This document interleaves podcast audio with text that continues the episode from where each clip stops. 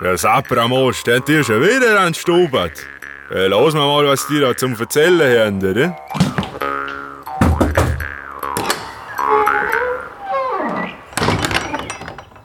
Herzlich willkommen zu Stubert Zeitgeschichte im Gespräch. Dies ist die erste Folge. Mein Name ist Günther. Und ich heiße Adrian. Unser heutiger Gast ist der Filmemacher Kurt Bratzter. Wir reden mit ihm über den Komponisten Karl Schiske, die Nachkriegszeit und zeitgenössische Musik. An den Hintergrundgeräuschen werdet ihr merken, dass wir nicht in einer ruhigen Bauernstube sitzen, sondern in einem gemütlichen Wiener Kaffeehaus mit dem dazugehörenden Gemurmel und Geklirre. An dieser Stelle ein Dankeschön an das Café Rathaus, wo wir die allererste Stubert-Folge aufzeichnen durften. Viel Spaß! Wir freuen uns, dass wir heute Kurt Bratzter begrüßen dürfen. Der hat sich Zeit genommen, dass wir mit ihm über seinen letzten Film sprechen. Evolution auf B. Zum Thema des Films kommen wir später noch und warum der Film so heißt, werden wir auch noch besprechen. Ich werde mal anfangen, jetzt äh, dich vorzustellen, Kurt. Du bist Regisseur, Kameramann, Fotokünstler und eine echte Koryphäe des österreichischen Films. Schwer übertrieben, wie du das sagst. Ja, also ich bin, bin, ich bin Filmschaffender, ja. Du bist ja Kameramann, gewesen und hast an der unfassbaren Zahl von 600 Produktionen mitgewirkt. Man fragt sich, wie man so, äh, so umtriebig sein kann, wie man wie kommt man auf diese Zahl? Naja, das ist gar nicht so kompliziert. Ich habe sehr viele Serien gedreht und so auch Kleinserien. Ich habe geschaut, ich habe das eigentlich nicht für möglich gehalten. Ich wurde einmal gefragt und ich habe da mal nachgeschaut und ich bin wirklich auf diese unglaubliche Zahl gekommen, die ich selber nicht geglaubt habe. Aber es ist vieles dabei, wo ich froh bin, dass ich mir das heute nicht mehr anschauen muss. Ja, also eine unglaublich hohe Zahl an Produktionen, 600. Und das lässt schon ahnen, wie umtriebig du bist. Also ich werde mal kurz vorlesen, was du alles für Funktionen gehabt hast im Laufe deiner, also in deiner Laufbahn. Du bist äh, Mitbegründer und langjähriger Vorstand des Verbandes österreichischer Kameraleute, Mitbegründer des VDFS, das ist die Verwertungsgesellschaft für Filmschaffende, Gründungsmitglied der Akademie des österreichischen Films. Da will ich dazu erwähnen, die Gründerliste liest sich wie das Who is Who der österreichischen Filmszene. Du bist Mitglied des Künstlerhauses Wien, äh, warst dort zwölf Jahre Leiter der Sektion Film und bist seit 2014 wieder Vorstandsmitglied dort. Bis 2014 warst du außerdem Vorsitzender des Wiener Filmarchivs der Arbeiterbewegung. Ist auch spannend äh, und die Liste ließe sich wahrscheinlich noch eine Weile fortsetzen. Schrecklich, so viel Wahnsinn jetzt, wenn du das so vorliest. Das ist ja wirklich, kommen mir fast die die Grauspirnen, was ich da alles gemacht habe. Man will auch noch erwähnen, die, die rege Lehrtätigkeit, der du nachgehst. Du hast unterrichtet an der FH Salzburg, am Film College, das es ja leider nicht mehr gibt, am SAE Wien und an der FH St. Pölten unterrichtest du auch nach wie vor. Ja, man könnte auch sagen, Kurt Bratz ist der Mann, der niemals ruht. Äh, das hat schon seine gewisse Richtigkeit. Ich bin äh, relativ umtriebig immer gewesen. Es ist irgendwie auch wichtig, dass man neben seinem Beruf oder daneben, also dass man sich nicht nur für sich selber engagiert. Ich meine, das muss man natürlich. Aber das Engagement für andere, so anstrengend es sein mag, war mir immer auch wichtig, weil ich einfach sehr viel gelernt habe dabei. Also auch das Lernen, meine Lehrtätigkeit. Also das ist etwas, was mir ganz besondere Freude macht, weil ich sage immer, das darf man den Schulen ja gar nicht sagen. Ich lerne ja von meinen Studenten genauso viel wie die hoffentlich von mir das nicht, dass sie dann sagen, naja gut, dann, dann verlangst du noch was dafür. Aber es ist wirklich so. Also, ja, und ich bin ja auch der Ansicht, es gibt so etwas wie generationsübergreifendes Mentoring. Also äh, ich denke, dass junge Leute von Älteren einiges lernen können, aber genauso umgekehrt. Das ist für mich auch ein Grundprinzip meiner Lebenseinstellung. Generationsübergreifendes Mentoring. Generationsübergreifendes Mentoring ist ja auch das richtige Stichwort, um auf deinen Film zu kommen. Günther? Adrian und ich waren am 26. Jänner diesen Jahres im Stadtkino bei der Premiere deines Filmes Evolution auf B. Ähm, dieses filmische Essay, wie du es ähm, selber bezeichnest, äh, widmet sich der Person Karl Schieske, einem österreichischen Komponisten, der als eine Schlüsselfigur für die zeitgenössische Musik äh, in Österreich angesehen werden muss, der heute aber in Vergessenheit geraten ist. Karl Schieske, der von 1916 bis 1969 gelebt hat, unterrichtete ab 1952 Komposition an der Wiener Musikakademie. Seine dortigen Schüler, die sogenannte Klasse Schieske, prägte die österreichische zeitgenössische Musik, wie man sie heute kennt. Nun, wie bist du auf dieses Thema gekommen? Und vielleicht könntest du auch erklären, ähm, was es mit dem Titel Evolution auf B auf sich hat. Gerne. Es ist so, ich habe mich eigentlich schon als, man kann sagen, als Mittelschüler und später als Student sehr für zeitgenössische Musik interessiert. Wobei ich damals immer wieder gehört habe von Erwachsenen, von meinen Eltern und den Leuten, naja, Wiener Schule Schönberg, das ist ja zeitgenössische Musik, das kann man sich nicht anhören, das ist, das, das ist, wir wollen Puccini und Verdi und so weiter. Und ich habe mir damals gedacht, ich möchte mir das anhören. Warum sind die Menschen, also die Generation meiner Eltern, meiner Großeltern so dagegen? Und habe mir dann vorgenommen, anlässlich einer äh, da gab es bei den Wiener Festwochen damals schon einen Schwerpunkt Wiener Schule, zeitgenössische Musik. Und das hat mich eigentlich schwer beeindruckt. Das war am Anfang auch nicht leicht, aber ich bin auf etwas draufgekommen. Und ich bin an sich ein sehr musikinteressierter Mensch. Die Musik, also zwölf Tonmusik und alles, was damit zusammenhängt, ist so eine Art Musik der Seele. Ja, es ist keine Musik, die sozusagen ins Gemüt geht zunächst, sondern sie geht in die Seele, sie drückt Seelenzustände aus. Und damit war irgendwo bei mir so ein Schalter gekippt, dass ich gesagt habe, aha, wenn man das so sieht, dann sind das ja auch, können ja auch Töne, die total im Missklang miteinander stehen. Disharmonien und so weiter hat ja mit Seelen, äh, äh mit der Seele zu tun, diese Dinge. Und ich habe mich auf die Art und Weise der Musik angenähert. Und seit damals war mein Interesse für zeitgenössische Musik sehr groß. Und ich habe dann auch immer wieder Konzertabonnements gehabt. Ich bin also als Student natürlich Stehplatz gegangen, habe mir alles in der Oper angesehen, die klassischen Opern auch und ins Konzerthaus und in den Musikverein. Und habe später auch immer ein Konzertabonnement gehabt. Das war für mich immer äh, äh, das Allerwichtigste.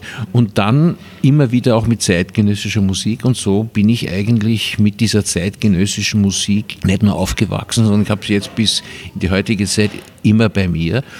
Und das wollte einmal sozusagen meine Tätigkeit als Filmemacher, als jemand, der Bilder macht, der Bilder findet für äh, Geschichten, wollte ich verbinden mit der zeitgenössischen Musik.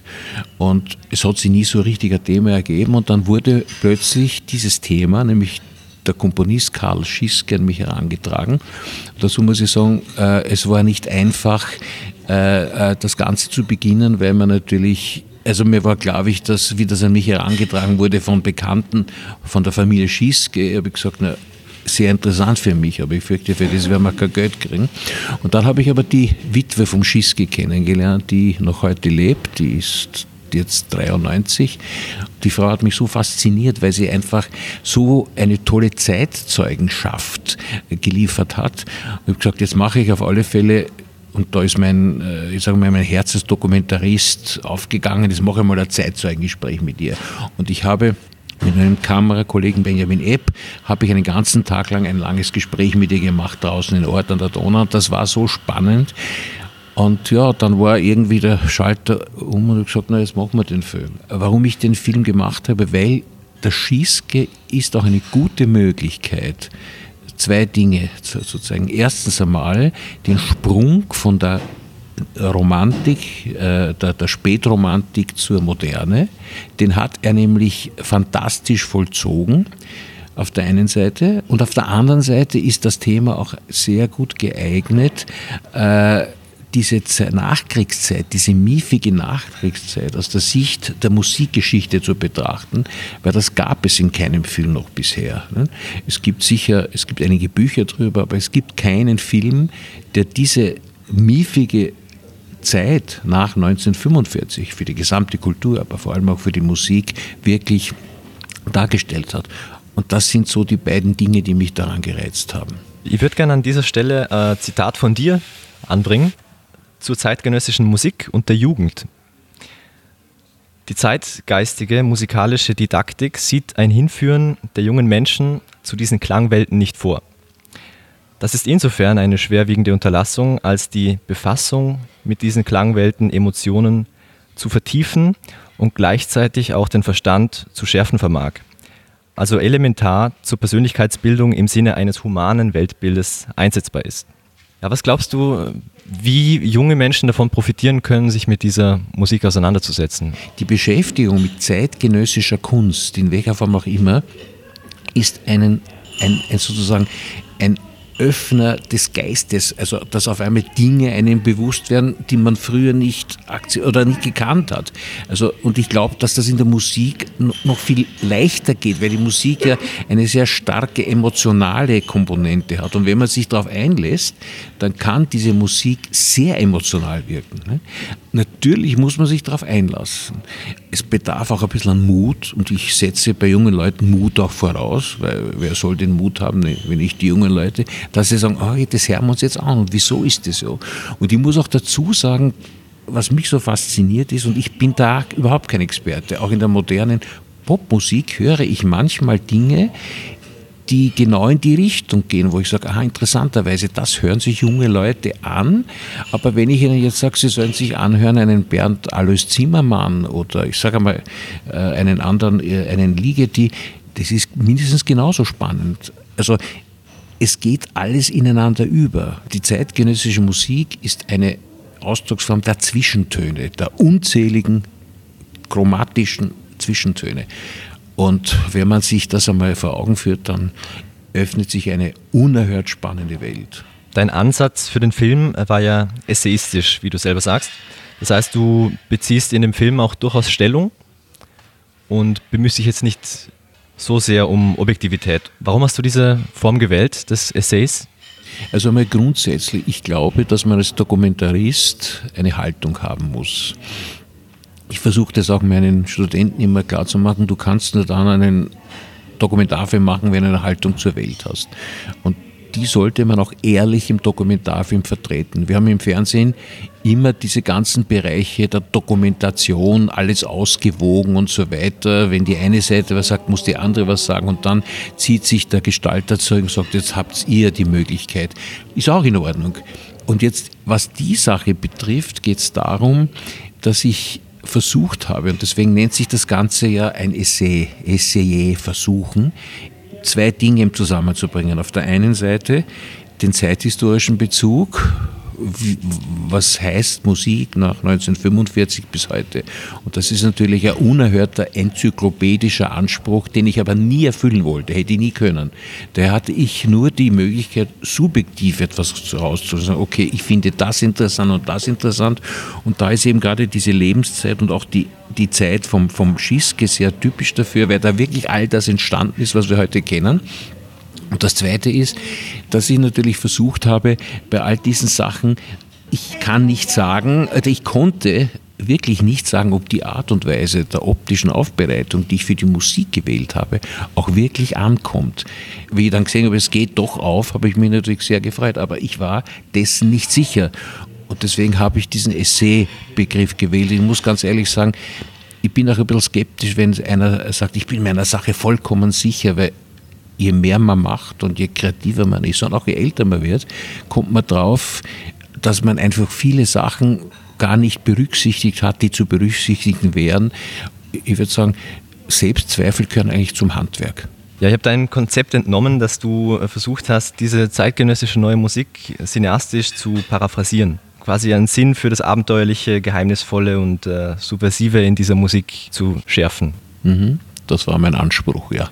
Und auch diesen Trialog zu schaffen zwischen Musik, Wort und Bild. Mhm. Also ich habe beim Sehen das Gefühl gehabt, dass es sehr gut gelungen ist. Und wenn plötzlich zu einem Werk vom, vom Karl Schiske man Bilder sieht von einer Autowaschanlage oder zu diesem bedrückenden Stück vom Tode, wenn da die Bilder vom Donaukanal in dieser Abendstimmung zu sehen sind, das äh, hat schon eine gewisse Kraft. Man muss wahnsinnig aufpassen, weil ich habe mich eigentlich sehr der Musik verpflichtet gefühlt. Das war, ich bin natürlich ein, als Kameramann, als Langjähriger bin ich ein Bildermensch, keine Frage. Aber ich weiß, dass Bilder auch sehr viel zerstören können, indem sie sozusagen sich aufdrängen und so weiter. Und ich habe halt versucht, Bilder zu finden, die die Musik tragen. Äh, das heißt, ich bin ganz bewusst auf sehr banale Motive gegangen. Ich habe also keine, äh, ich sage mal jetzt, äh, irgendwelche Tricks verwendet oder ich weiß nicht, extreme Kamerafahrten, Drohnenbilder, wie sie ununterbrochen kann man schon immer sehen, jeder verwendet eine Drohne. Sondern es ging mir darum, klassische, einfache Bilder zu verwenden, die die Musik nicht beeinträchtigen, die aber assoziativ zur Musik sind, wo dann auch jeder in den Bildern noch seine eigene Assoziation haben kann. Äh, das war äh, mein Ansatz.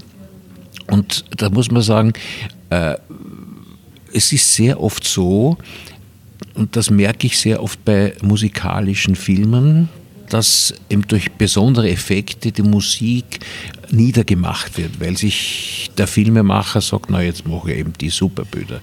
Ich habe versucht, mich bewusst zurückzuhalten, aus, aus Respekt vor der Musik. Ja? Und äh, ich, geb, ich, ich, gebe natürlich zu, dass das nicht immer leicht für mich war, weil ich natürlich als, als Bildermacher auch immer die und die Bilder gesehen habe. Aber ich habe sehr, wir haben Jahre, wir haben auch äh, äh, äh, Monate vorher Bilder gesammelt, weil wir gesagt haben, aha, das könnte zu dem und zu dem Stück passen und haben es dann also wirklich auch ausprobiert und haben auch lange daran geschnitten. Also äh, mein Kollege Benjamin Epp und ich, der Benny hat die Kamera gemacht und den Schnitt, also und der Benjamin hat da wirklich ganz Großartiges geleistet. Und es ist dann, glaube ich, etwas rausgekommen, das sowohl Musiker befriedigt, als auch Leute, die vom Film kommen, hoffe ich zumindest. Aber es war nicht ganz leicht, es war auch nicht ganz leicht, das den Leuten klarzumachen. Ja? Wieso gibt es kaum Musiker im Bild, die spielen? Es gibt ganz wenig Szenen, wo Musiker im Bild spielen. Das ist keine Missachtung der Musiker, aber äh, im Bild spielende Musiker haben wir ununterbrochen überall. Aber äh, die Musik selber in den Mittelpunkt zu stellen, das ging meiner Ansicht nach auf die Art und Weise besser. Wie würdest du die Musik beschreiben von Karl Schiske? Also du hast an einer Stelle gesagt, diese Art von Musik ist von einer Sinnlichkeit geprägt. Das heißt sinnliche Musik, aber auch gleichzeitiger ernste Musik. Die Musik von Schiske spannt den Bogen aus der Spätromantik hinüber in die moderne und auch in die sehr, sehr äh, starke Moderne, die schon in Richtung Computer und in Richtung äh, Musik konkret geht. Und das ist das Spannende am Schiske. Also deswegen heißt der Film auch, weil, weil, du vorher gefragt hast, Evolution auf B. Das ist kein musikalischer Begriff, sondern B steht für Bach, Brahms, Bruckner, Beethoven. Das heißt, Bartok. Bartok, wunderbar, da hast du vollkommen recht. Und äh, von denen schlägt er eine Brücke, wobei der Bartok ja ein wichtiger Komponist des 20. Jahrhunderts war, aber er schlägt von denen eine Brücke mitten ins 20. Jahrhundert und dadurch hat er auch etwas vermitteln können, was ein wunderbares Fundament ist für diese jungen, damals jungen Komponistinnen und Komponisten, die er ausgebildet hat. Das haben mir die alle gesagt. Man konnte bei ihm alles lernen. Er war offen für alles. Er kam, wie gesagt, seine Doktorarbeit hat er über die Disharmonien über Anton Bruckner, bei Anton Bruckner gemacht, also eine sehr spannende Sache. Also er wusste genau, wie Disharmonien funktionieren. Und er war auch letzten Endes einer, der dieses elektronische Studio auf der Musikakademie Akademie eingerichtet hat, obwohl er selber in der Richtung kaum komponiert hat. Aber er hat das alles als wichtig erachtet. Und was mir die Schüler erzählt haben, das ist einfach faszinierend. Er hat eine Art, eine Pädagogik gehabt, die weit voraus war der damaligen Zeit. Und er hat, und was ich auch so toll finde, sein eigenes Werk fast immer zurückgesteckt. Er hat sich so für seine Studenten eingesetzt und ich bin mir nicht sicher, aber ich denke mir, die Tatsache, dass dieses wirklich großartige Werk heute so selten aufgeführt wird, liegt daran, dass er sich mehr für seine Studenten eingesetzt hat als für sich selber. Also das sind einige Sachen, gerade weil du angesprochen hast, zum Beispiel das Oratorium vom Tode ist eines der besten Oratorien, die ich kenne. Da wird immer wieder, ich weiß nicht, es gibt ein Oratorium, das immer wieder aufgeführt wird, das ist von Franz Schmidt, das Buch mit den sieben Siegeln.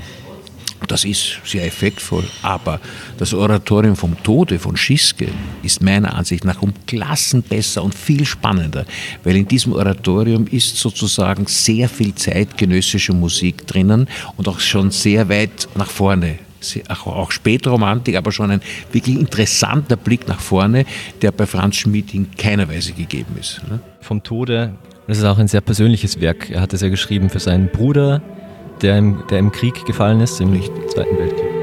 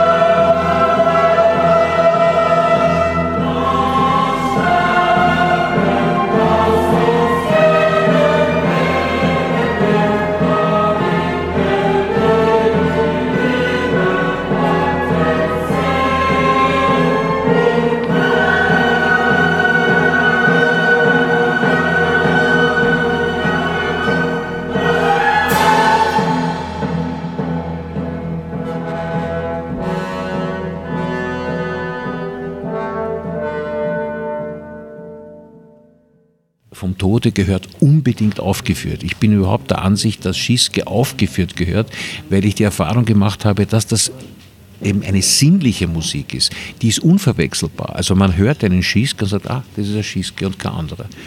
Auch schon in den frühen, relativ äh, sehr konservativen Stücken, Klavierstück und so weiter, merkt man, ah, na, das ist eine Chromatik, das ist eine, eine Tonfolge, eine, eine Akkordfolge, die ist ein bisschen anders als bei anderen.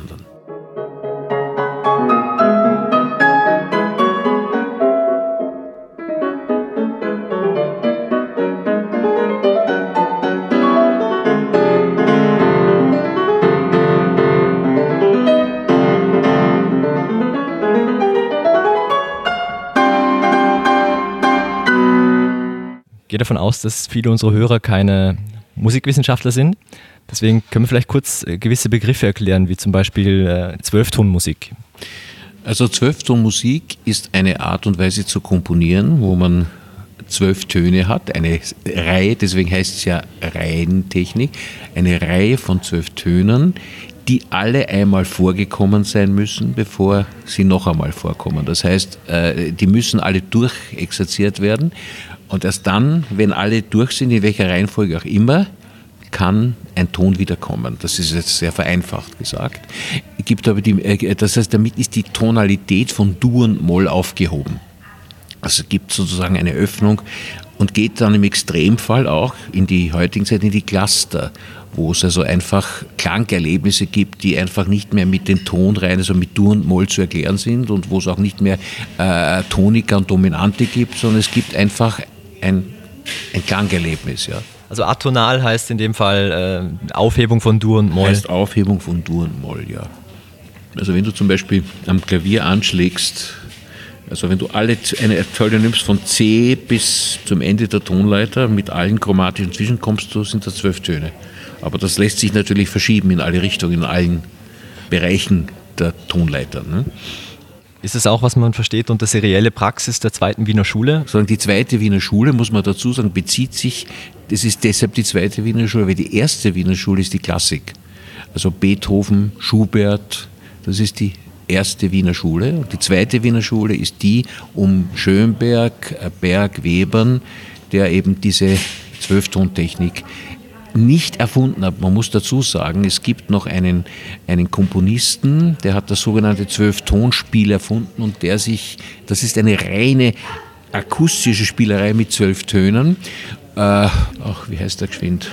Da gab es ja immer auch den Streit, wer hat die Zwölftonmusik erfunden. Also Schönberg hat sie sozusagen in den Konzertsaal gebracht, während der, nein, nein, der Berg war ein Schüler von Schönberg. Webern? Berg und Webern, nein, Berg und Webern waren Schüler vom Schönberg. Okay, fällt mir noch einfach, das ist, der ist nämlich wichtig. Im, ja, Im Film wird auch erwähnt, dass Schieske 1942 zur Wehrmacht eingezogen wurde. In den letzten Kriegsmonaten war er interniert wegen Spionage und sogenannter Wehrmachtszersetzung.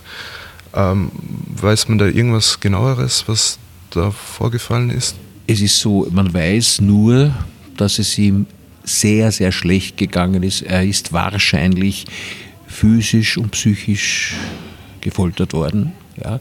Er hat aber über diese Zeit nie gesprochen, sondern er hat, und das kommt im Film vor, eine Niederschrift gemacht, wo er, und das ist also wie gesagt, zeigt auch seine menschliche Größe, von der er nicht wollte, dass sie vor seinem Tode sozusagen veröffentlicht wird oder gelesen wird oder anderen zugeführt wird und wo er all diesen Menschen, die ihn damals so schlecht behandelt haben, äh, all diesen Menschen verzeiht. Und das ist eine ganz eine tolle menschliche Leistung. Ja? Weil zum Beispiel im Film kommt auch vor, dass, dass man ihm vorwirft, ich habe das ganz bewusst drin gelassen, um ein bisschen auch dieses, den Widerstreit drin zu haben, dass er keine politische Haltung hatte. Äh, ich glaube, dass er eine humanistische Haltung hatte. Er war sicher in keiner Weise parteipolitisch. Er hat für sein Werk, für die Kunst und für seine Schüler gelebt. Aber dass er dann sozusagen nach dem Krieg diesen Menschen verzeiht und nicht will, dass ihre Namen in die Öffentlichkeit kommen, das ist eine ganz, ganz tolle Haltung, die eben nicht von vielen zu erwarten ist. Und äh, muss sagen, das ringt mir große Hochachtung ab. Gehen wir vielleicht noch einen Schritt zurück und sprechen nochmal drüber, wie es dazu kam, dass diese Klasse Schiske zum äh, Synonym, wie du sagst, für die Talenteschmiede an der vormaligen Wiener Musikakademie wurde. Also vormalige Wiener Musikakademie ist heute die Universität für Musik und Darstellende Kunst. Ja. Also man darf nicht glauben, dass im Jahr 1945 nach Ende des Krieges die Nazi-Ideologie tot war. Im Gegenteil. Also ich meine, wir wissen, dass der Antisemitismus weiter geblüht hat und bis heute blüht, leider Gottes. Wir wissen auch, dass die ganze Kulturpolitik, sprich auch die ganze äh, Ästhetik der 30er, 40er Jahre überhaupt nicht aufgehört hat, sondern die wurde fortgeführt. Vielleicht passt auch dieses Zitat von Kurt Schwerzig aus dem Film dazu. Die Nachkriegszeit war kulturell die Fortsetzung der narzisstischen Kulturpolitik mit demokratischen Mitteln. Das trifft's, ja. Ich kann mich erinnern, wie ich ein Kind war, gab es den sogenannten Kulturfilm. Da gab es keinen Dokumentarfilm, es gab ja noch kein Fernsehen. Und dieser Kulturfilm, das waren also Bergbauern im Lesachtal, die also wie Helden aufgeben von unten, also so Blut und Boot, und so weiter. Oder ein Schmied, der irgendwo jetzt äh, toll irgendwas hämmert und so weiter. Ein, ein, äh, also eigentlich lauter äh, Filme, die genau in der Ideologie weitergeführt haben, die seinerzeit, also schon die 30er Jahre, und eben die Nazi-Zeit gehabt hat. Also die Bildcodes, die Toncodes waren genau die gleichen. Und das hat sich eigentlich erst geändert in den 60er Jahren. Jetzt muss man also sehen, Schiske äh, äh, kommt aus dem Krieg zurück und merkt zeitgenössische Musik keine Chance. Das haben ja auch alle Komponisten, die ich interviewt habe, gesagt. Sie hatten die Chance, vielleicht in Kaffeehäusern aufzutreten, in Teppichgeschäften und so weiter, aber in den großen Konzertsälen war, waren sozusagen die Leute äh, bestimmend, die auch schon während des Krieges bestimmend waren. Zum Beispiel der Clemens Kraus, der berühmte Dirigent, der die Neujahrskonzerte begründet hat. Übrigens sind die Neujahrskonzerte in der Nazizeit gegründet worden, das wissen die wenigstens. Also das ist ein, der Clemens Kraus hat das erste Neujahrskonzert in der Nazizeit dirigiert und der war natürlich ein schwerer Nazi und der war gleich wieder da. Ja, also auch im, im akademischen Bereich haben ja viele die in der Nazizeit schon gewirkt haben, dann weiterhin gelehrt an der Universität. So zum Beispiel kommt auch im Film vor der äh, Erich Schenk, der Professor am Institut für Musikwissenschaft war und der sich zum Beispiel strikt geweigert hat, ähm, Dissertationsthemen anzunehmen, bei denen es um jüdische Komponisten geht. Der Schenk, das war ein typischer Fall. Jemand, der sozusagen eingesetzt wurde in der Nazizeit und dann einfach seine Karriere fortgesetzt hat und, und da war. Also Schenk war auch mitverantwortlich dann für die Beschlagnahmung der Bibliothek von Guido Adler, ja, die richtig. sehr umfangreich war also diese Bücher wurden dann aufgeteilt auf verschiedene Bibliotheken. Die Tochter von Guido Adler, die dagegen protestiert hat, weil sie war ja die Erbin, die wurde daraufhin dann einfach ähm, deportiert nach Polen und dort ermordet. Ja, ja. Und genau dieser Schenk hat dann zum 100. Geburtstag von Guido Adler die Festrede gehalten. Das muss ja unglaubliches, ungeheuerlich ist das ja. Diese Verlogenheit war natürlich auch etwas, sag, da gab es auch ein, ein Fremdschämen auch. Das heißt, man hat das unter, man wusste es, man hat es gewusst, aber man hat nicht darüber geredet. Und die Jungen haben es natürlich noch nicht, noch nicht gewusst. Ne? Es gibt zum Beispiel noch einen zweiten Fall, das ist vielleicht auch interessant, nicht in der Musik, sondern in der Theaterwissenschaft. Der sogenannte berühmte Professor Kindermann, der sozusagen der, die Koryphäe war für, für, für Theaterwissenschaft, war ein schwerer Nazi. Und das hat man, der hat also interessanterweise Leute, die er angegriffen hat in der Nazizeit, zum Beispiel Max Reinhardt. Der hat Max Reinhardt, der ja ein jüdischer Regisseur war, schwer attrakiert in der Nazizeit.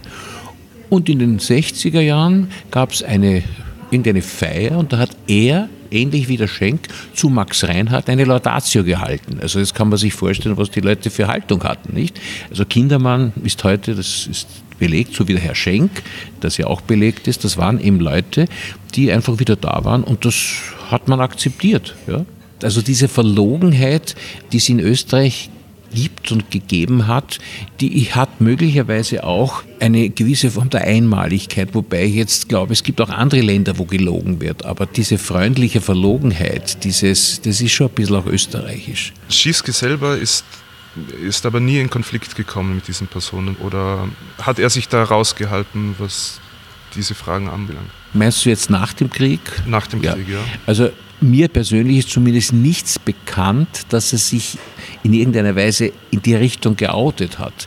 Ich kann nur feststellen, was er seinen Schülern sozusagen vermittelt hat.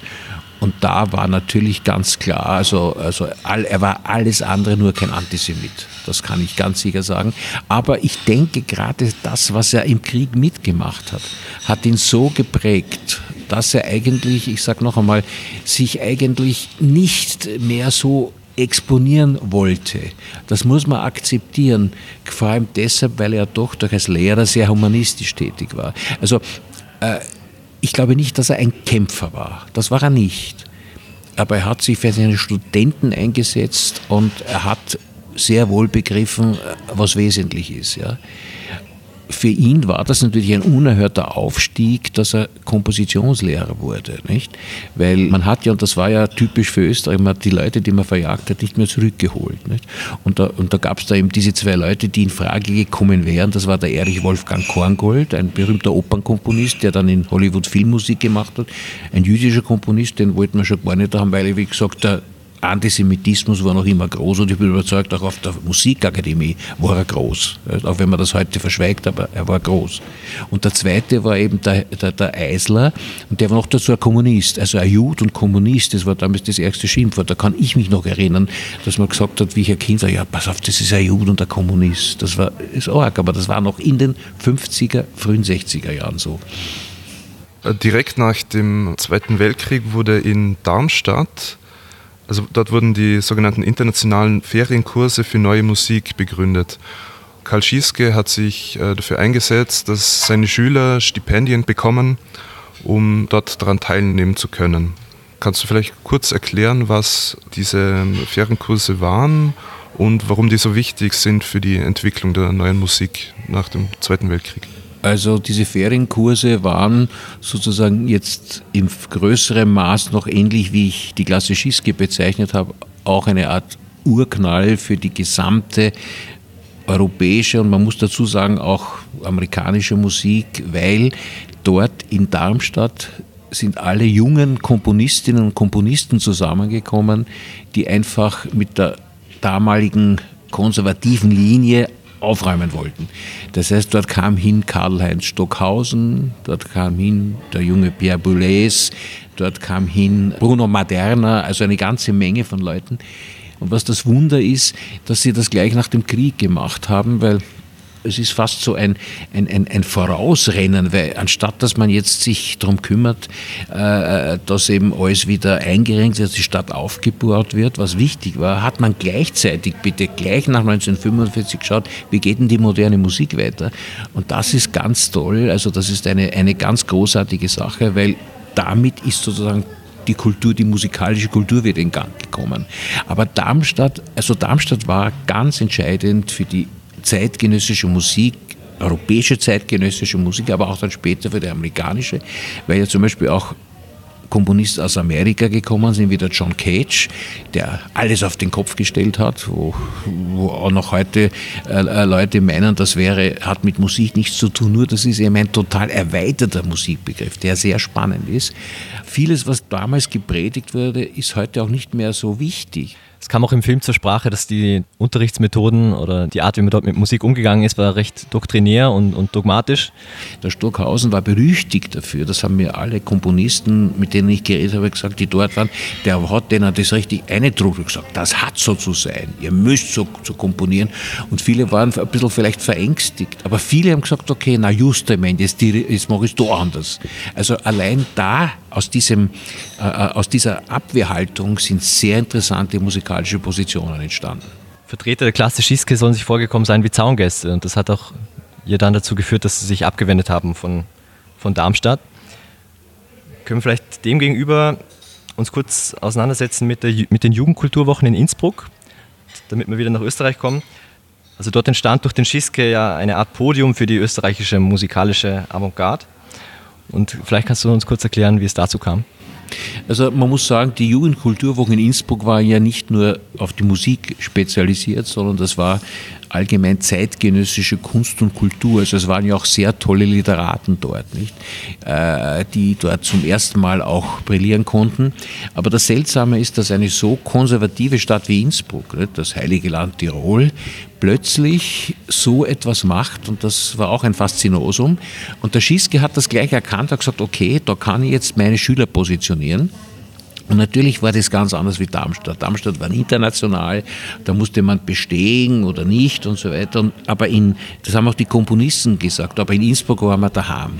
Wir haben das sozusagen bestimmt, wir haben alles dort, äh, äh, es, es, wurde sehr viel aufgeführt dort zum allerersten Mal und viele dieser Studenten hatten dort dieses erste schöne Erlebnis, dass ihre Kompositionen aufgeführt wurden. Nicht? Weil man muss sich vorstellen, das ist ja so, ich meine, wenn man Film machen, dann macht man selber, aber wenn du etwas komponierst, das sollte ja nur dann sein, wo du es dann auch hörst, wenn es jemand aufführt. Und dort in Innsbruck ist das tatsächlich passiert und das war sehr, sehr wichtig für alle diese Leute. Und dazu muss man sagen, auch in Innsbruck war, ist sehr spannend, weil in Innsbruck sind auch die unterschiedlichsten Positionen, aber aus Österreich zutage getreten. Also sehr extreme, wie zum Beispiel der Urbaner, der dann schon sehr stark, der hat er selber gesagt, der hat dort ein, das Werk eines jungen Komponisten gehört, hat leider nicht gesagt wer, und ab dem Moment war er total frei, total open-minded, er hat auf einmal ganz anders komponiert. Und dann gab es die eher Konservativen, es gab die, den, äh, den, den, den Eröd, es gab den Schwärzig. Aber es wurde dort zum ersten Mal ein wahnsinnig tolles Spektrum aller österreichischen Möglichkeiten gezeigt. Und dazu muss man jetzt sagen, Darmstadt, ich möchte das schon damit verbinden, Darmstadt war ja wahnsinnig wichtig, um alle Möglichkeiten kennenzulernen. Und die Österreicher haben sich zwar dort gefühlt, wie sie sagen, als Zaungäste, aber sie haben wahnsinnig viel mitgebracht, das sie dann in eigene Arbeiten verarbeitet haben. Entweder indem sie so aufgenommen haben oder indem sie es gesagt haben, wir machen komplett was anderes. Und das ist ja auch immer gut. Und in Innsbruck, äh, das, äh, ich habe da einen, einen Zeitzeugen informiert, äh, äh, interviewt, der Theo Peer, der kommt in dem Film auch vor, der selber Musiker ist. Und der hat gesagt, natürlich, es war es war einiges wahnsinnig äh, spröd für die Tiroler. Die haben das natürlich nicht verstanden, aber sie sind brav hingegangen. Also ein ein, ein, ein tolles Phänomen in Innsbruck. Nachdem wir beide aus, dem, aus der Filmecke kommen und ich mit zeitgenössischer Musik jetzt nicht allzu viel am Hut habe bis jetzt, vielleicht hilft mir ein Vergleich. Ähm, es gibt ja viele international anerkannte und äh, bekannte Leute im Kunstfilmbereich wie Peter Kubelka, Martin Arnold, den Virgil Wiedrich kennt man vielleicht jetzt noch. Aber ist die Situation bei der zeitgenössischen Musik, bei der neuen Musik ähnlich, dass man praktisch wirklich internationale Koryphäen hat, und sie nicht wertschätzt? Kann man das irgendwie vergleichen? Ja, das kann man insofern vergleichen, als die Gemeinde, die sich mit zeitgenössischer Musik beschäftigt, noch immer relativ klein ist. Und das ist, das, und das ist für eine Musiknation wie Österreich eigentlich äh, viel zu gering und eigentlich ist, ist, das, ist das kein Ruhmesblatt. Man muss aber sagen, dass sich sehr viel verändert hat. Zum Beispiel Wien Modern hat ein ganz neues Publikum erschlossen für zeitgenössische Musik und inzwischen gibt es auch schon eine ganze Menge junger Leute, die sich dafür interessieren. Leute, die sich nicht damit beschäftigen, denen entgeht wahnsinnig viel, weil es ist wirklich spannend. Es gibt so tolle Ensembles wie das Klangforum zum Beispiel, das auch in meinem Film vorkommt. Da ist jedes Konzert ein Abenteuer. Ich weiß nie, was mich erwartet. Also es ist so spannend, äh, die Mischung zwischen, zwischen Elektronik, zwischen Musik, zwischen, zwischen, zwischen Instrumentalmusik und so weiter. Aber äh, das muss man schon sagen, äh, dass sich das schon zum Positiven geändert hat, weil eben jetzt, es gibt ja auch die Musikprotokolle in Graz, es gibt den steirischen Herbst eben, wo alle diese Sachen zur Aufführung kommen. Aber ich will vielleicht noch etwas sagen zu diesen Experimentalfilmen, weil das ist nämlich auch interessant. Viele wissen ja nicht, dass in den 60er Jahren herausragende Experimentalfilme in Österreich passiert sind, äh, die also einem Jonas Makers äh, äh, das Wasser reichen können. Nicht? Also die Walle Export mit ihren Filmen, der Peter Weibel, dann der, der, der Ernst Schmidt Junior, das sind Klassiker des Experimentalfilms, auf denen die heutigen Leute, die du vorher genannt hast, aufbauen können.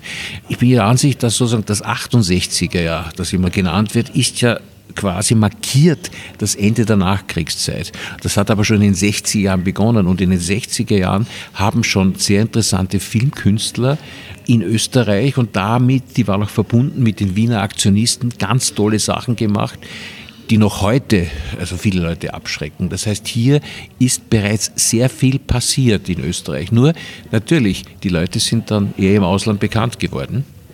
Da gebe ich dir recht, weil nach wie vor muss man sagen, dass das österreichische Publikum, und jetzt komme ich wieder zur Musik, einen sehr konservativen Musikgeschmack hat. Obwohl Wien eine Musikstadt ist, will man doch also nach äh, Gustav Mahler eigentlich nicht mehr viel hören. Das geht bis Gustav Mahler.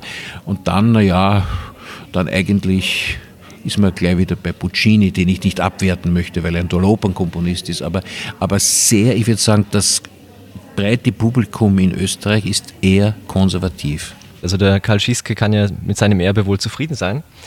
Äh, was würde er, glaubst du, sagen, wenn er noch lebte, zum allgemeinen Status quo des heimischen Musikschaffens? Also du hast gesagt, es gibt das Festival Wien Modern, es gibt Konzerte des Klangforums Wien. Findest du, glaubst du, das reicht? Es könnte besser sein, wie gesagt, man könnte versuchen, ich glaube, bei den älteren Leuten ist sehr oft Hopfen und Malz verloren, nicht? Aber gerade jüngere Leute könnte man sehr leicht dafür begeistern. Ich bin zum Beispiel der Ansicht, dass man in den Schulen auch den Musikunterricht äh, in der Richtung ausweiten sollte, dass man zeitgenössische Komponistinnen und Komponisten einlädt, dass sie über ihre Werke sprechen und auch Beispiele bringen und auch erklären, warum sie was machen.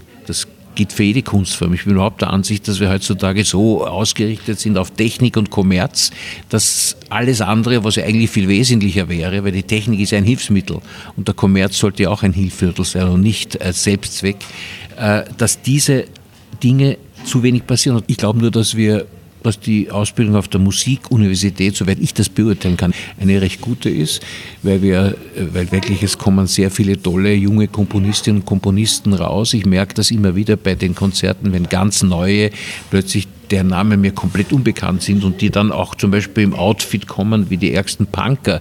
Aber seriös, so unter Anführungszeichen seriöse Komponisten sind, äh, dann denke ich mir, puh, oh, der hat begriffen. Ja? Also es ist schon star ein starkes Interesse da, es sind sehr viele junge Leute da, aber die Breitenwirkung könnte noch größer sein. Und ich glaube auch, dass man da seitens der Medien ein bisschen mehr machen sollte. Ja? Weil äh, ich glaube auch, dass der ORF, der natürlich dankenswerterweise nur eins sehr viel macht, aber gerade zum Beispiel im Fernsehen kommt zeitgenössische Musik so gut wie nicht vor. Und wenn, um, die, um Mitternacht, wo sie dann keiner mehr anschaut. Ich bin aber fest überzeugt, dass man zeitgenössische Musik so aufbereiten kann, ich habe es zumindest in meinem Film versucht, dass die Leute dranbleiben. Und äh, ja, also wenn du sagst, was würde Schiske sagen, er würde sich sicher wundern äh, über den unerhörten akustischen Müll, der unsere Gegenwart bestimmt, wobei ich das ausweiten möchte auf audiovisuell, äh, audiovisuellen Müll natürlich. Ne? Äh, weil das war damals diese, diese Breite, diese äh, mediale Breite, das hat, man, hat er damals nicht gekannt. Wobei diesen akustischen Müll ja auch Schüler vom Schiske wie der Dieter Kaufmann, die wussten es ja kreativ zu nutzen. Zum Beispiel mit seinem Wiener Werkel, das ja auch im Film vorkommt.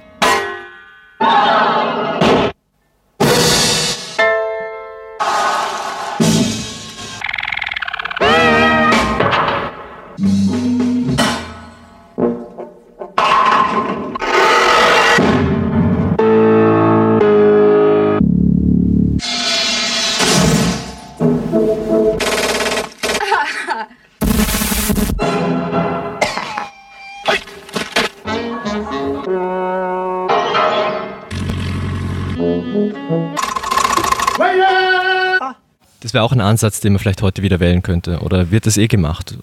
Es wird gemacht. Zum Beispiel gibt es also, äh, es gibt im Radio die Sendung Kunstradio.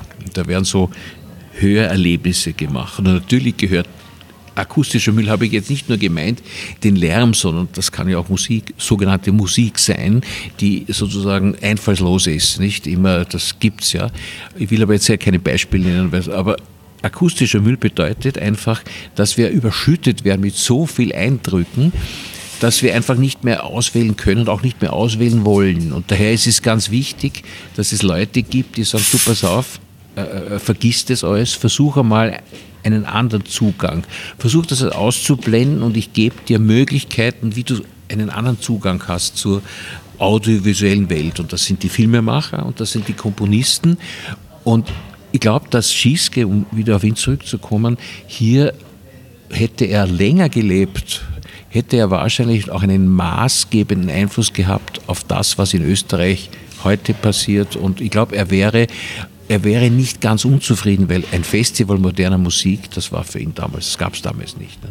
Was mich auch äh, beeindruckt hat, das äh, wäre auch wahrscheinlich interessant, gerade für junge Leute, die sich für elektronische Musik interessieren, dass Schieske eigentlich ein Wegbereiter auch war für, für Künstler, die sich mit elektronischer Musik beschäftigt haben, wie Dieter Kaufmann zum Beispiel, indem er dieses Tonstudio eingerichtet hat mit, mit Magnetbändern und allen möglichen technischen Einrichtungen und diesen Nachwuchskomponisten die Möglichkeit gegeben hat, mit diesen, mit diesen neuen Klangwelten zu experimentieren. Ja, das war ja seine Größe, wie gesagt, dass er Dinge, die er selber nicht gemacht hat, aber erkannt hat es wesentlich und sie seinen, Schüler, seinen Schülern ermöglicht hat. Aber man muss dazu sagen, dass ja damals schon gab es ja die Musik konkret, die aus Frankreich kam und Frankreich und interessanterweise aus Köln. Das waren die beiden Zentren der sogenannten Musik konkret, also eine Musik, die aus Geräuschen und aus, aus, aus, aus, aus, aus äh, elektrischen Geräuschen zusammengestellt wurde. Und das ist ja auch heute State of the Art. Wenn du heute moderne Werke dir anhörst, dann haben sie sozusagen auch sehr oft eine Ebene. Äh, eine Ebene, das sind die äh, Leute am Podium, die Musik machen und gleichzeitig wird etwas elektroakustisch dazugespielt. Und das Ganze ergibt eine unerhörte Wirkung. Das heißt, er hat das aber damals schon erkannt, dass das ein Bereich ist, der einmal später sehr wichtig wird. Und es gibt sehr viele, zum Beispiel, äh, weil du gesagt hast, die berühmte Waschstraße in dem Film. Das ist äh, übrigens kein Schießgewerk, sondern das ist ein Werk von der Olga Neuwirth, die heute, muss sagen, unsere prominenteste Komponistin ist und die eine Enkelschülerin war, also eine Schülerin vom Urbaner. Und die hat zum Beispiel indem sie einen, äh, einen Film praktisch in eine Oper oder ein musikalisches Werk umgesetzt hat, nämlich Lost Highway von David Lynch. Und da ist sehr viel elektronische Musik drinnen oder elektronisch, elektroakustisch, was dazugespielt wird. Und das verbindet sich zu einer ganz einmaligen und tollen Sache. No exit.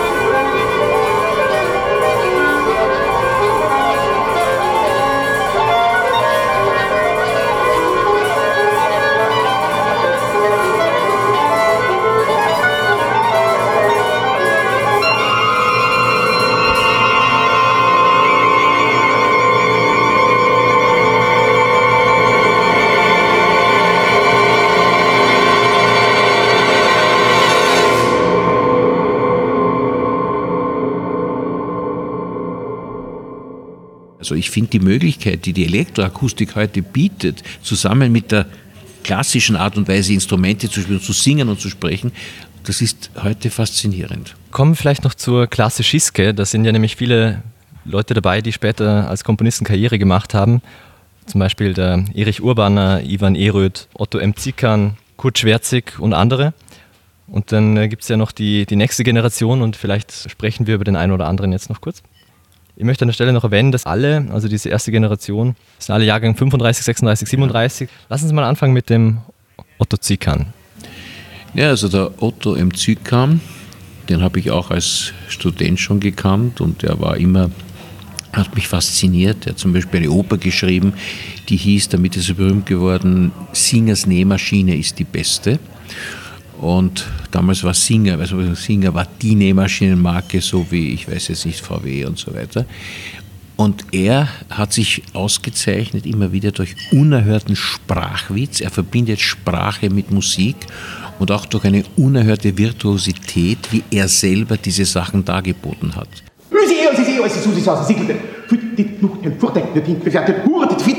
Ja, Ich jetzt der Verdun gemacht, die viele Gü macht, ein nervig haben, die gemacht, die frische Mus, Mus getöpfte Verherrschaft, Schwindigkeit, Herrschaft für die den Schaschit der Fahrerschaft, Vorherrschaft der deutschen Musik, Heim der deutschen Musik, Herr Herrschaft der deutschen Musik, Heim, Herrschaft der deutschen Zykan ist am besten zu konsumieren mit ihm selber, also mit Aufnahmen, die er selber gemacht hat, wo er wirklich Sprachstücke, musikalische Sprech- und Sprachstücke gemacht hat, von unerhörtem Witz, unerhörtem Geist und auch sehr politisch. Und da ist zum Beispiel eben die Staatsoperette zu nennen, die eben in den 70er Jahren aufgeführt wurde, war ein Riesenskandal. Äh, jetzt muss man sich fragen, warum wurde das ein Skandal. Jetzt muss man bitte auch wissen, wie damals die Einstellung zu der Zeit war, die die Staatsoperette sehr satirisch und ironisch auch sehr hart darstellt, also die Erste Republik. Die Erste Republik wurde damals noch äh, hochgehalten als ja, Bollwerk gegen den Nationalsozialismus. Man hat gesagt, ja, das waren noch die typischen Österreicher, die haben gekämpft haben und man hat ja damals Dollfuß noch als erstes Opfer des Nazi-Regimes gesehen. Was, er war natürlich ein Opfer des Nazi-Regimes, klar. Er wurde ja 1934 von einem Nationalsozialisten ermordet. Aber eines ist klar, dass die Erste Republik den Boden bereitet hat für die Nationalsozialisten. Egal wie, äh, ob jetzt bewusst oder unbewusst, aber die Erste Republik war ab 1933 eine Diktatur. Ja, das kann man eindeutig sagen. Und das 34er Jahr markiert ja auch einen wichtigen historischen Punkt in der österreichischen Geschichte, weil dort sozusagen die Linke und die Rechte aufeinander losgegangen ist.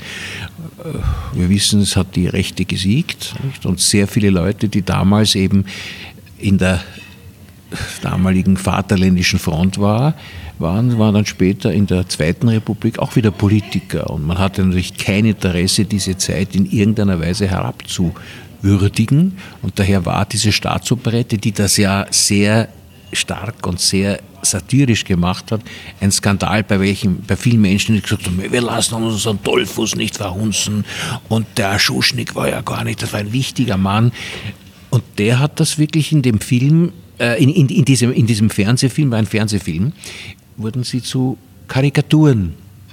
Und das haben die Menschen damals einfach nicht akzeptiert. Ja. Es gibt ja auch eine interessante Geschichte, muss man auch erzählen. Es gab eine Verfilmung von Josef Roth und da kommt zum Beispiel der äh, Kaiser Franz Josef im Nachtgewand vor, wie er am Bettrand sitzt und nachdenkt. Und auch damals, auch in den 70er Jahren, gab es dann wirklich, wie kann man denn den Kaiser Franz Josef im Nachtgewand darstellen? Unseren Kaiser. Nicht?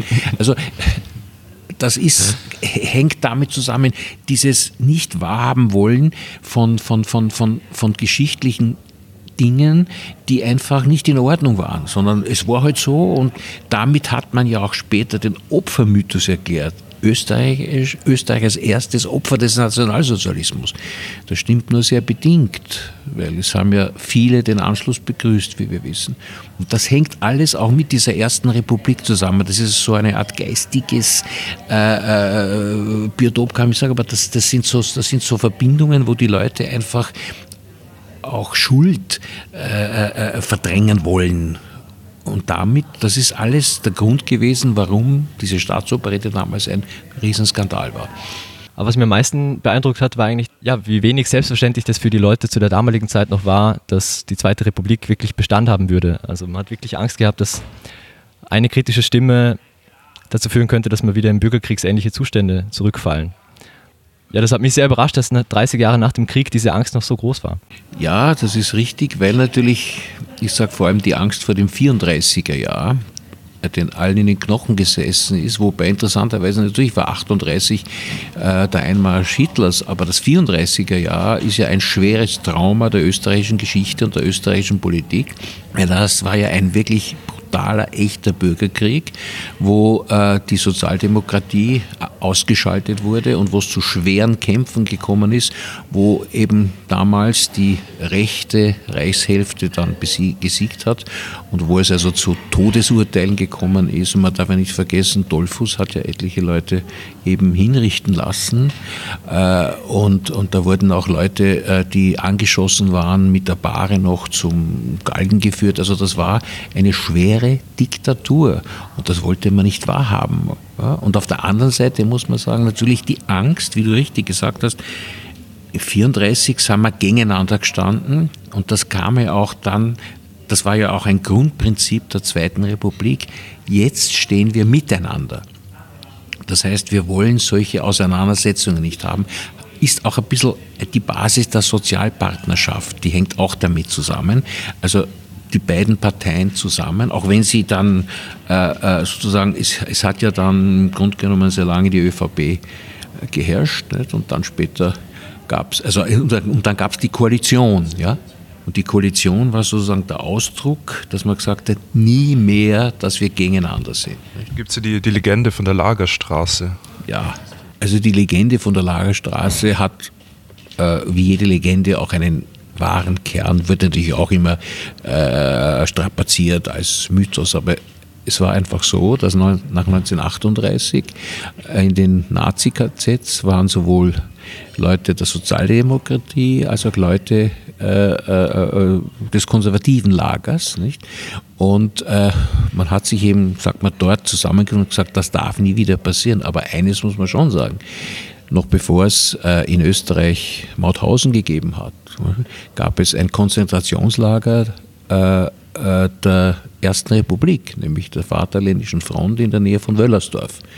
Und da saßen aber Sozialdemokraten. Ja, das darf man nicht vergessen. Und Kommunisten natürlich. Ja, Was war denn diese Legende von der Lagerstraße? Also naja, dass man sich sozusagen äh, als Häftling trifft und sagt, wenn das einmal zu Ende ist, wir begehen denselben Fehler nicht noch einmal, weil es immer gesagt hat, man hat sozusagen aufgrund der Schwächung der eigenen Demokratie das Land der Nazi-Diktatur ausgeliefert, was ja in gewisser Weise auch gestimmt hat. Nicht? Aber das Problem ist, greift ein bisschen zu wenig, weil das Phänomen Hitlers konnte ja nur entstehen durch einen, sagen wir, durch einen kollektiven Minderwertigkeitskomplex. Faschismus oder Autoritarismus entsteht, wenn sich viele Menschen äh, klein und gering fühlen. Also sagen, jetzt bin ich aber dann Teil einer Masse, da bin ich plötzlich wer. Und das Problem war natürlich, dass die ganze soziale und wirtschaftliche Lage, die auch in der, in der Zweiten Republik eine sehr schlechte war natürlich, nicht? nach dem Ersten Weltkrieg, aber das würde jetzt zu weit führen, da können wir jetzt stundenlang reden drüber. Nicht? Aber wie gesagt, ich bin fest überzeugt, dass es schon äh, Faschismus, Nationalsozialismus ist ein Ergebnis eines kollektiven Minderwertigkeitskomplexes, sonst wäre es nicht dazu gekommen. Wir haben ja gerade über einen ähm, Skandal geredet, was ja die, die Ausstrahlung der, der Staatsoperette war. Also ein weiterer Schüler von Schieske war Kurt Schwerzig. Der hat zusammen mit Friedrich Zerha das Ensemble Die Reihe begründet. Der Name Die Reihe ist angelehnt an die Zwölftonreihe. Die haben auch einen Skandal ausgelöst, als sie ein Stück von John Cage aufgeführt haben. Auch etwas, was heutzutage nicht mehr vorstellbar ist. Richtig, das war, glaube ich, im Jahr 1960. Das war in den, 60, das war in den 60er Jahren, ich, ich weiß das genaue Jahr nicht mehr. Naja, das ist auch so eine Sache. Man muss sagen, dass Zerha und Schwerzig wirklich hier Pioniere waren, weil die einfach so ein Ensemble auf die, auf die Reihe gestellt haben, die eben, dass die Reihe geheißen hat oder dass es ja noch immer gibt und das sozusagen ganz entscheidend dazu beigetragen hat, dass zeitgenössische Musik in Österreich aufgeführt wurde und das zu einer Zeit, wo sie wirklich nur ein ganz ein kleines Publikum hatten. Also er hat das ja gesagt, sie hatten eine ganz kleine Fangemeinde, die kam, aber äh, es gab eine breite Ablehnung, weil jeder gesagt was machen wir mit der Musik? Also wir wollen äh, Neujahrskonzert, Strauss, Mozart und Beethoven und so weiter.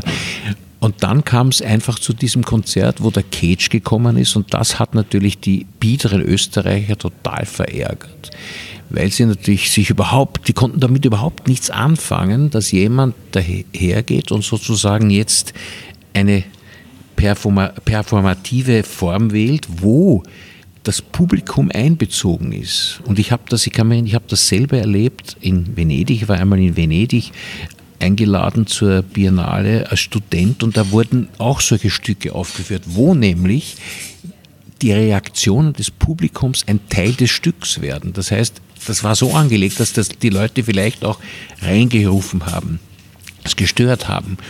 Und das war aber von Cage vorgesehen. Das heißt, die Leute sind dem Cage praktisch auf den Leim gegangen und der hatte dadurch sozusagen eine Aufführung, die unverwechselbar war. Aber das war natürlich damals unvorstellbar in einer Zeit, die eben, wo die Leute alle geprägt waren von der Wiener Klassik nicht? und von, ich sage mal, da war, damals war er schon Maler revolutionär. Muss sich vorstellen, dass Gustav Mahler in den 70er Jahren erst langsam entdeckt wurde. Das kann man sich gar nicht, gar nicht vorstellen. Das, der ist erst langsam entdeckt worden kam aber erst vor allem auch über Amerika nach Wien. Also das war für die natürlich damals ein Riesenskandal und da gibt es so Zeitungsfotos und da waren einige mir namhaft bekannte Komponisten drauf, auf die ich jetzt nicht eingehen möchte, die damals einen Namen hatten und die haben damals furchtbar protestiert. Wie kann man sowas machen? Eine Herabwürdigung der Musik und so weiter. Nicht? Und da kommt ja auch der Satz vor, wenn das Mozart noch erlebt hätte. Wobei ich der Ansicht bin, Mozart hätte Freit gehabt. So würde ich das sehen, so wie ich ihn einschätze. Kommen wir zu Olga Neuwirth, die äh, hat sich ja auch stolz gezeigt, dass sie als Frau jetzt in der Staatsoper gespielt wird, im Gegensatz zu, zu einigen Männern. Sie ist eine Enkelschülerin vom Schiske, ja. Schiske. Schülerin von Urbana, aber nicht nur, sie war sicher auch bei anderen, aber sie hat bei Urbana studiert. Ja. Was kennzeichnet Ihr Werk? Also die äh, Olga Neuwirth ist eine sehr vielseitige Komponistin und vor allem ist sie eine Komponistin, die auch sozial Stellung nimmt. Also sie hat zusammengearbeitet ja mit der Jelinek, mit Elfriede Jelinek und damit hat eigentlich ihre Karriere begonnen.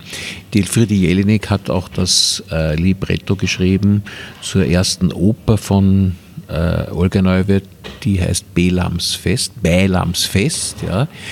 Äh, und die auch sehr politisch ist. Und was die Olga Neuwirth auszeichnet, ist, dass sie was ich vorher gesagt habe, dass sie einfach sehr viel verschiedene Elemente in ihrer Musik unterbringt, sehr spannend.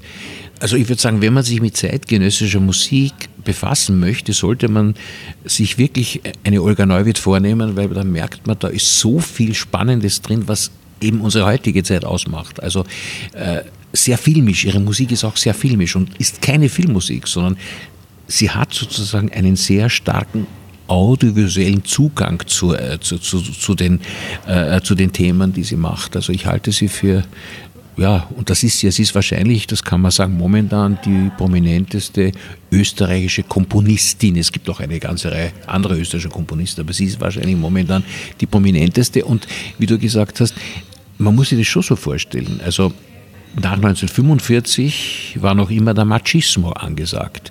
Das heißt, Komponieren war männlich und es hatte der Schiske auch einige Frauen und eigentlich haben es die nie zu irgendeiner Bekanntheit gebracht. Das war einfach damals so, komponieren tut man heute halt nicht als Frau. Nicht? Die 50er, 60er Jahre waren noch sehr bieder und da musste man als Frau, wird man geheiratet und führt man den Haushalt, aber komponieren, na, das war ja schon wie im 19. Jahrhundert die Clara Schumann, die auch also schon, oder die, die Fanny Mendelssohn. Also komponieren ist Männersache. Ne? Und es hat sich, wie man mir mitgeteilt hat, auch fortgeführt bis in die Zeit, von der, wo die Olga Neuwirth studiert hat. Komponieren ist oder war zumindest männlich.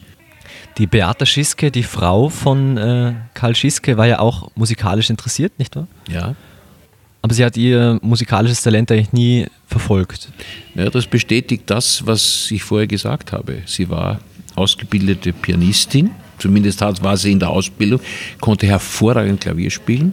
Und wie sie dann ihren Mann kennengelernt hat und dann kamen die Kinder, war das alles nicht mehr interessant. Sie hat das ja auch so in einem Nebensatz im Film gesagt, aber dieser Nebensatz ist sehr typisch für die Einstellung von damals. Jetzt hat sie einen Mann und jetzt soll sie sich völligst um die Familie kümmern und den Mann sozusagen unterstützen. Äh, das war aber damals eine Selbstverständlichkeit. Also das wurde gar nicht hinterfragt. Ne?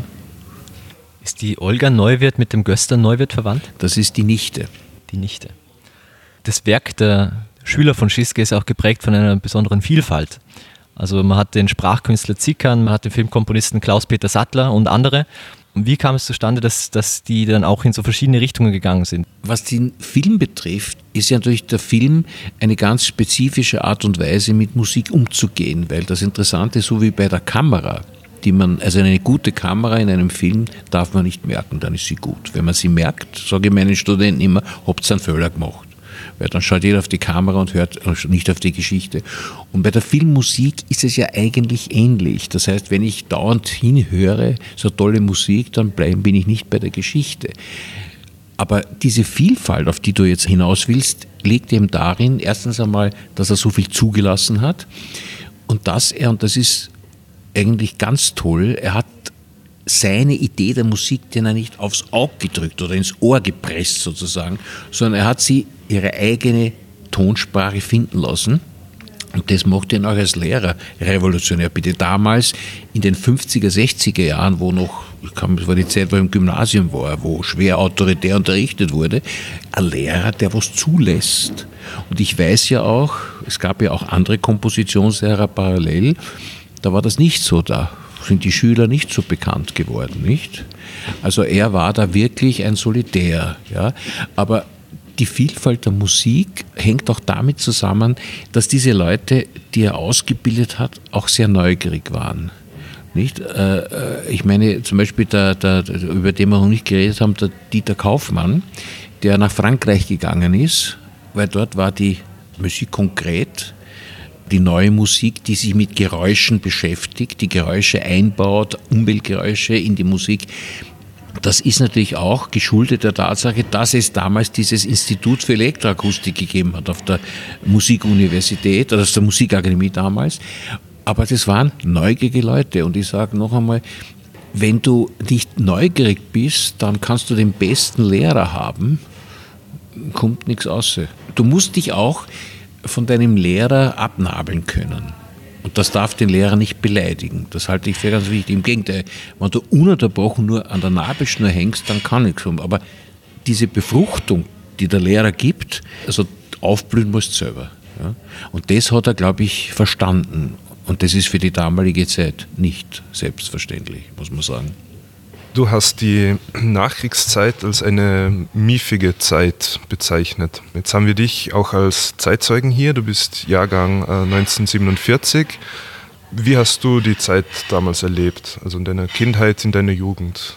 Ich habe das Glück der späteren Geburt, bin 1947 auf die Welt gekommen und habe die Nachkriegszeit als Kind erlebt. Das heißt, ich kann mich an sehr viele Sachen noch erinnern. Ich kann mich noch an das besetzte Wien erinnern. Wien war ja von den vier Alliierten besetzt. Einzelne Bezirke waren unter unterschiedlicher, unter unterschiedlichem Kommando, Amerikaner, Engländer, Russen und Franzosen. Und ich kann mich noch sehr genau erinnern, dass wir damals, also wir waren jetzt sehr reich und wir haben und da war ich als Kind ein paar Mal dabei, äh, mussten uns anstellen, weil die Alliierten haben Lebensmittel ausgegeben.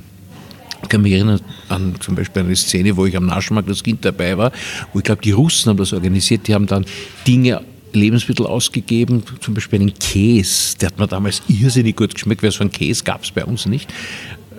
Und das ist immer, wenn ich daran denke, wenn ich über den Naschmarkt gehe, empfinde ich diesen Käse im Mund, der mir wirklich damals geschmeckt hat.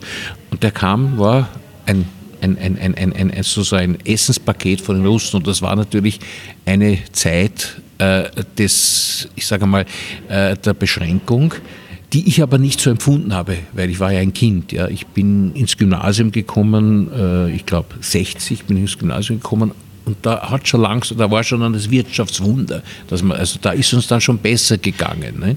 Aber äh, wir hatten noch kein Auto oder gar nichts, das war jenseits. Also wie wir den ersten Fernseher gekriegt haben, das war ein Erlebnis. Auf einmal steht da ein Kastel und da kannst einschalten und du siehst was. Das war für mich faszinierend. Ja. Aber äh, Wien war natürlich schon grau, aber natürlich als Kind empfindet man das nicht so. Interessant ist, dass ich, äh, also ich bin ja aufgewachsen in, einer, in einem Haus, das meine Eltern, also in einer Wohnung, die meine Eltern zugeteilt bekamen, die sind ja ausgebombt worden. Zu Ende des Krieges, wie Wien bombardiert wurde, ist in das Haus, wo meine Eltern gewohnt haben, eine Bombe gefallen. Und die Russen haben meine Eltern dann einquartiert im Vis-à-vis-Haus in einer riesigen Wohnung. Und ein paar Tage später haben sie noch eine zweite Familie dort einquartiert. Und wir haben jahrelang in dieser Wohnung gewohnt. Ich war äh, sozusagen äh, Spielkamerad des Buben, den diese Familie hatte. Und wir haben uns jahrelang eine Küche und ein Badezimmer geteilt. Und ich hab, kann mich noch erinnern, die Wohnung hat auch ein sogenanntes Bombenzimmer. Da konnte man nicht rein, weil da ist eine Bombe mir eingefallen. Und das war total ruiniert und da war der Schlüssel gesperrt, war, immer, war, war, zugesperrt und da war dann manchmal war natürlich kalt und so weiter. Aber es war eine Riesenwohnung, die wir uns jahrelang geteilt haben. Und was ich mitgekriegt habe, es gab damals noch einen starken Antisemitismus und vor allem auch einen starken Antikommunismus. Das heißt, das Ärgste, was du sein durfst, äh, was du damals warst, Jud und Kommunist. Nach dem Motto, das ist ein Jud und ein Kommunist. Das war das Ärgste damals. Also das, ich habe das sehr oft auch als Kind gehört. Ich kann mich zum Beispiel erinnern, noch als Gymnasiast, hat die Mutter eines Schulkollegen meine Mutter angerufen und gesagt, ich hatte Freunde, jüdische Mitschüler. Und die hat dann meine Mutter angehört und gesagt, finden Sie das auch, dass der Kurt da bei diesen Juden und Kommunisten da äh, immer ein- und ausgeht, das passt mir überhaupt nicht. Also es ist unglaublich, was bis in die 60er Jahre an Ressentiments noch da waren. Äh, ich kann mich zum Beispiel noch erinnern, ich selber bin ja jüdischer Abstammung, weil meine Mutter war Jüdin und laut Nürnberger Rassegesetz warst du dann in, in der, im, im Sinne der NS-Logik warst du Volljude. Daher, ich hätte den Krieg wahrscheinlich nicht überlebt und meine Eltern haben mich ja sozusagen erst nach dem Krieg bekommen, weil sie während des Kriegs kein Kind haben wollten. Aber ich habe noch erlebt, dass, dass ich zum Beispiel mit jemand gespielt habe und der zu mir gesagt, was der, der Mutter ist eine Jüdin. Und dann saß der Vater und gesagt, du, das sagt man jetzt nicht mehr. Aber diesen Satz habe ich noch heute im Ohr.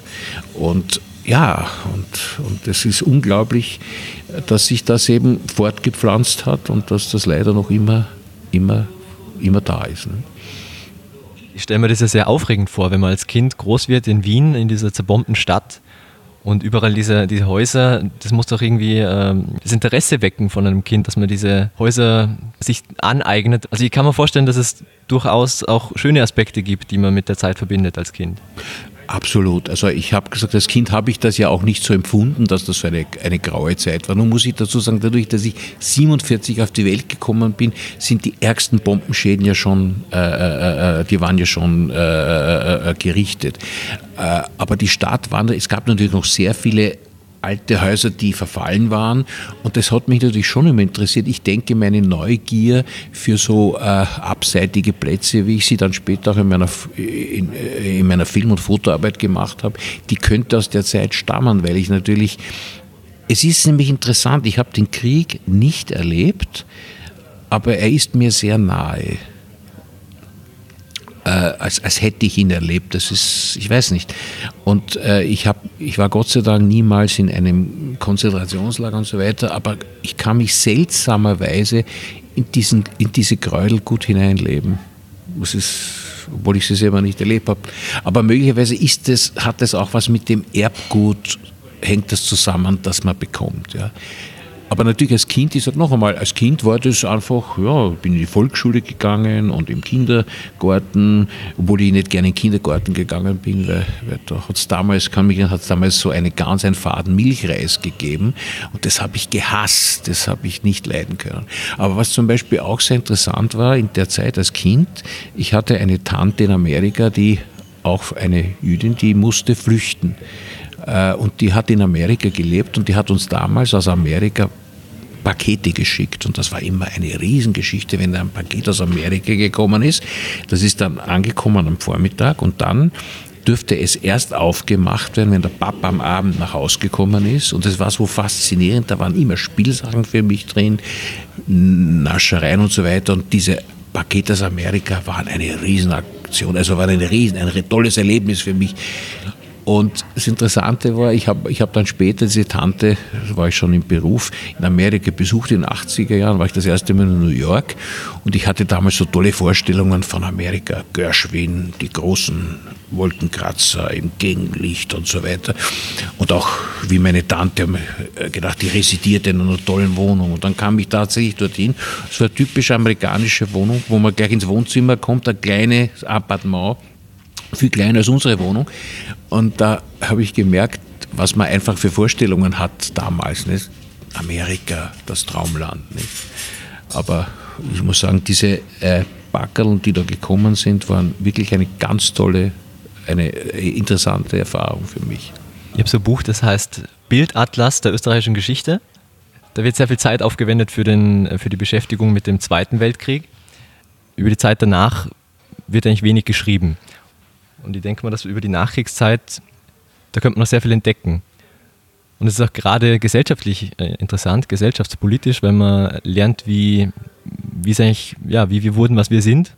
Dass man das weniger beachtet, kommt, hat vielleicht auch damit zu tun mit, äh, einer, mit dieser Vorstellung von Geschichte als einer Kriegs- und Diplomatiegeschichte ich glaube, das hält sich immer noch in vielen Köpfen, dass man denkt, mit dieser Nachkriegszeit, äh, dass es wenig hergibt, sich damit zu beschäftigen, weil es politisch eigentlich ereignisarm war, aber was in der Gesellschaft passiert ist, war eigentlich sehr aufregend. Vielleicht nicht aufregend, ist vielleicht falsche Wort dafür. Nein, nein, aber es war, es war schon, also ich würde sagen, es war eine, ein Zeitalter der, der Verarbeitung von traumatischen Erlebnissen, sowohl der Leute, die sich schuldig gemacht haben, als auch der Leute, die Opfer waren. Die Frage ist natürlich, wenn der Großvater im Krieg war oder der Vater im Krieg war, was hat er dort gemacht? Man hat immer gesagt, also da gab es diesen dummen Ausspruch von Waldheim, ich habe meine Pflicht getan. Tatsächlich hat der Zweite Weltkrieg sechs Jahre äh, des Lebens von diesen Menschen gekostet. Das heißt, sie haben sich sozusagen missbrauchen lassen von einem verbrecherischen Regime und haben sehr viele auch im Namen dieses Regimes Untaten begangen.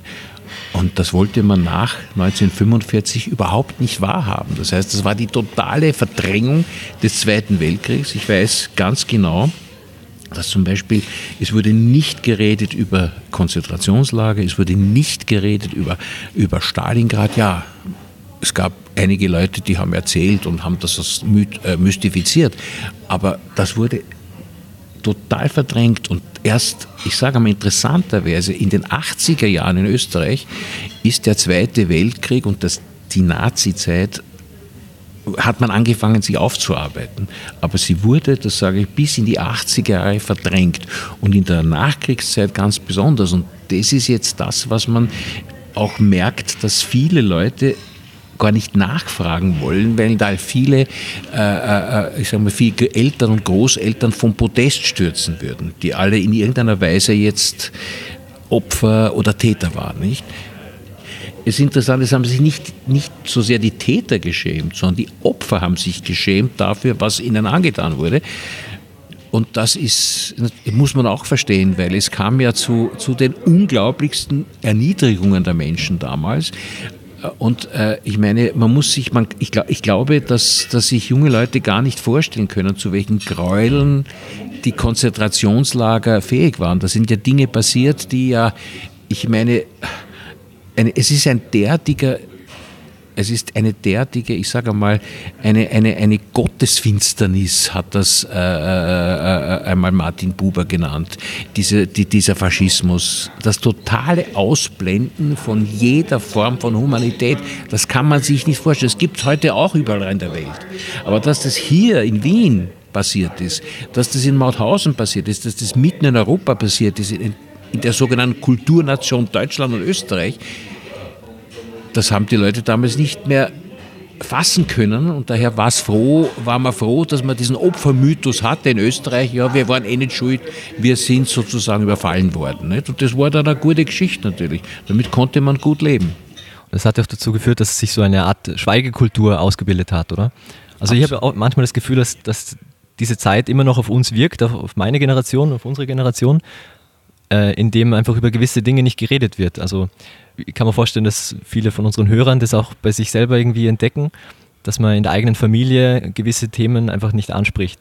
Die Olga Neuwirth spricht in diesem Zusammenhang ja von einer grauen, bleiernen Zeit. Und Göst und Neuwirth sagt äh, zur Atmosphäre dieser Zeit, es, äh, man hatte das Gefühl, es muss etwas verschwiegen werden. Aber natürlich, man muss es auch, man muss es auch im großen Bogen sehen, weil natürlich, ich meine, der Zweite Weltkrieg war das ganz klare, eindeutige Ergebnis äh, der sogenannten Friedenspolitik des Ersten Weltkriegs, die einfach verheerend war und die, und das habe ich vorher schon gesagt, hat, dazu geführt hat, dass so viele Menschen und so viele äh, äh, äh, Leute einen kollektiven Minderwertigkeitskomplex bekamen, der dann noch durch die wirtschaftliche äh, Situation verstärkt wurde. Wenn ich nichts zum Essen habe, wenn ich keine Arbeit habe, wenn ich ausgesteuert bin, ja, wie fühle ich mich dann? Das ist das, und das ist das Aktuelle auch zur heutigen Zeit. Ich frage mich immer, ich bin überzeugter Europäer, aber ich frage mich immer, wie kann ich einem äh, Arbeitslosen in einem Vorort von Paris, der auf die Straße rennt, vor Verzweiflung und Autos anzündet, die Vorteile der EU erklären. Noch kann ich es nicht. Und das hat auch damit zu tun. Wenn es den Leuten schlecht geht, wenn sie keine Perspektive sehen, haben es diese Menschenfänger leicht.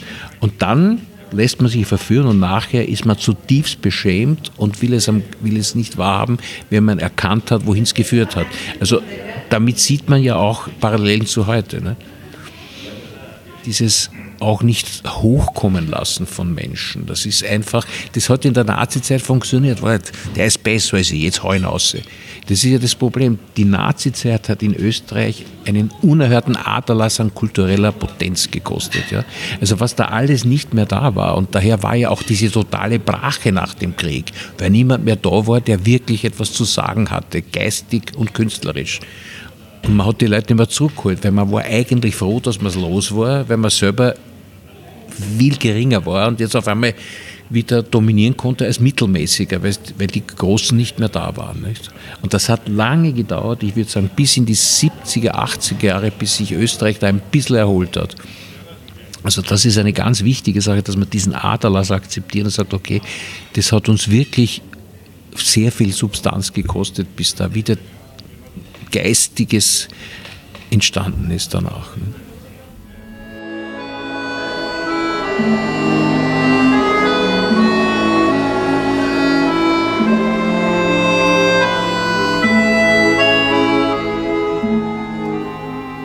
Also wir haben jetzt sehr viel über, über deinen Film Evolution auf B geredet. Ähm, jetzt für unsere Zuhörer, die sich den Film gerne anschauen möchten, wo kann man den sehen? Das ist eine gute Frage, weil natürlich, man darf nicht glauben, dass wenn man so einen Film macht, oder sind wir jetzt wieder in Österreich, dass alle sagen, ja super, wir wollen den überall zeigen und so weiter. Du kriegst sehr viel Lob, alle sagen wunderbar, aber ja, im Grunde hat man manchmal das Gefühl, es interessiert die Leute in Österreich nicht so sehr. Daher sind wir gerade dabei, den Film an Festivals zu schicken, auch im Ausland und schauen einmal, wie er dort ankommt. Und bevor er nicht jetzt bei den Festivals war, möchte ich ihn auch da jetzt noch nicht präsentieren.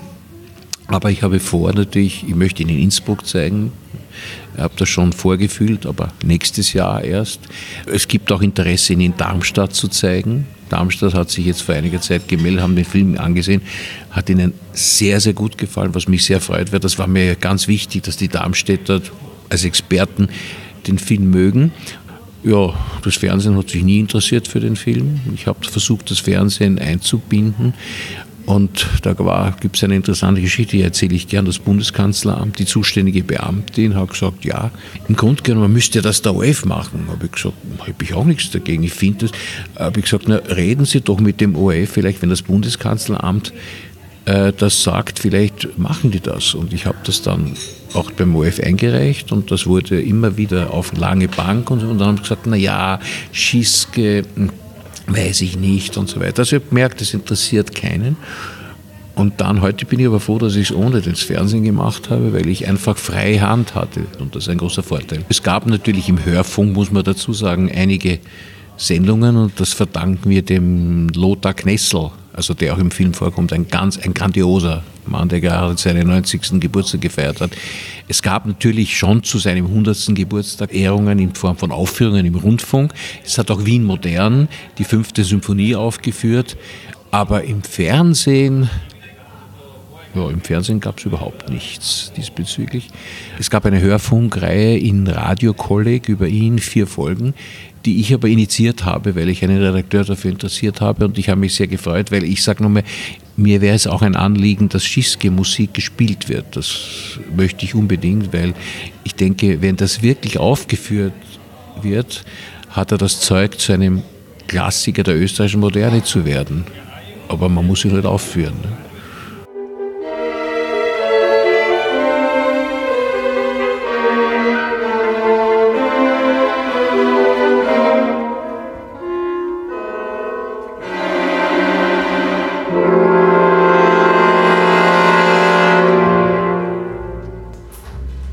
Wünschen natürlich äh, viel Erfolg für den Film, dass er weiterhin äh, oft gezeigt wird und von vielen Menschen gesehen wird. Dann bedanken wir uns recht herzlich für das Gespräch und dass du dir Zeit genommen hast, mit uns darüber zu sprechen. Ich bedanke mich auch. Mir hat das Gespräch mit euch wirklich große Freude gemacht. Das war unser Gespräch mit Kurt Bratzter. Wir hoffen, ihr habt genauso viel Neues erfahren wie wir. Eine kleine Sache möchte ich noch richtigstellen. Und zwar habe ich an einem Punkt des Gesprächs Bertha Schiske, die Frau des Komponisten, Beata genannt. Man möge mir diesen Fehler verzeihen. Wir freuen uns natürlich über euer Feedback. Entweder per Mail an info.stubert.at, auf Facebook oder auf Twitter. Und weitere Informationen zu dieser Folge findet ihr auf unserer Homepage stubert.at oder in den Show Notes.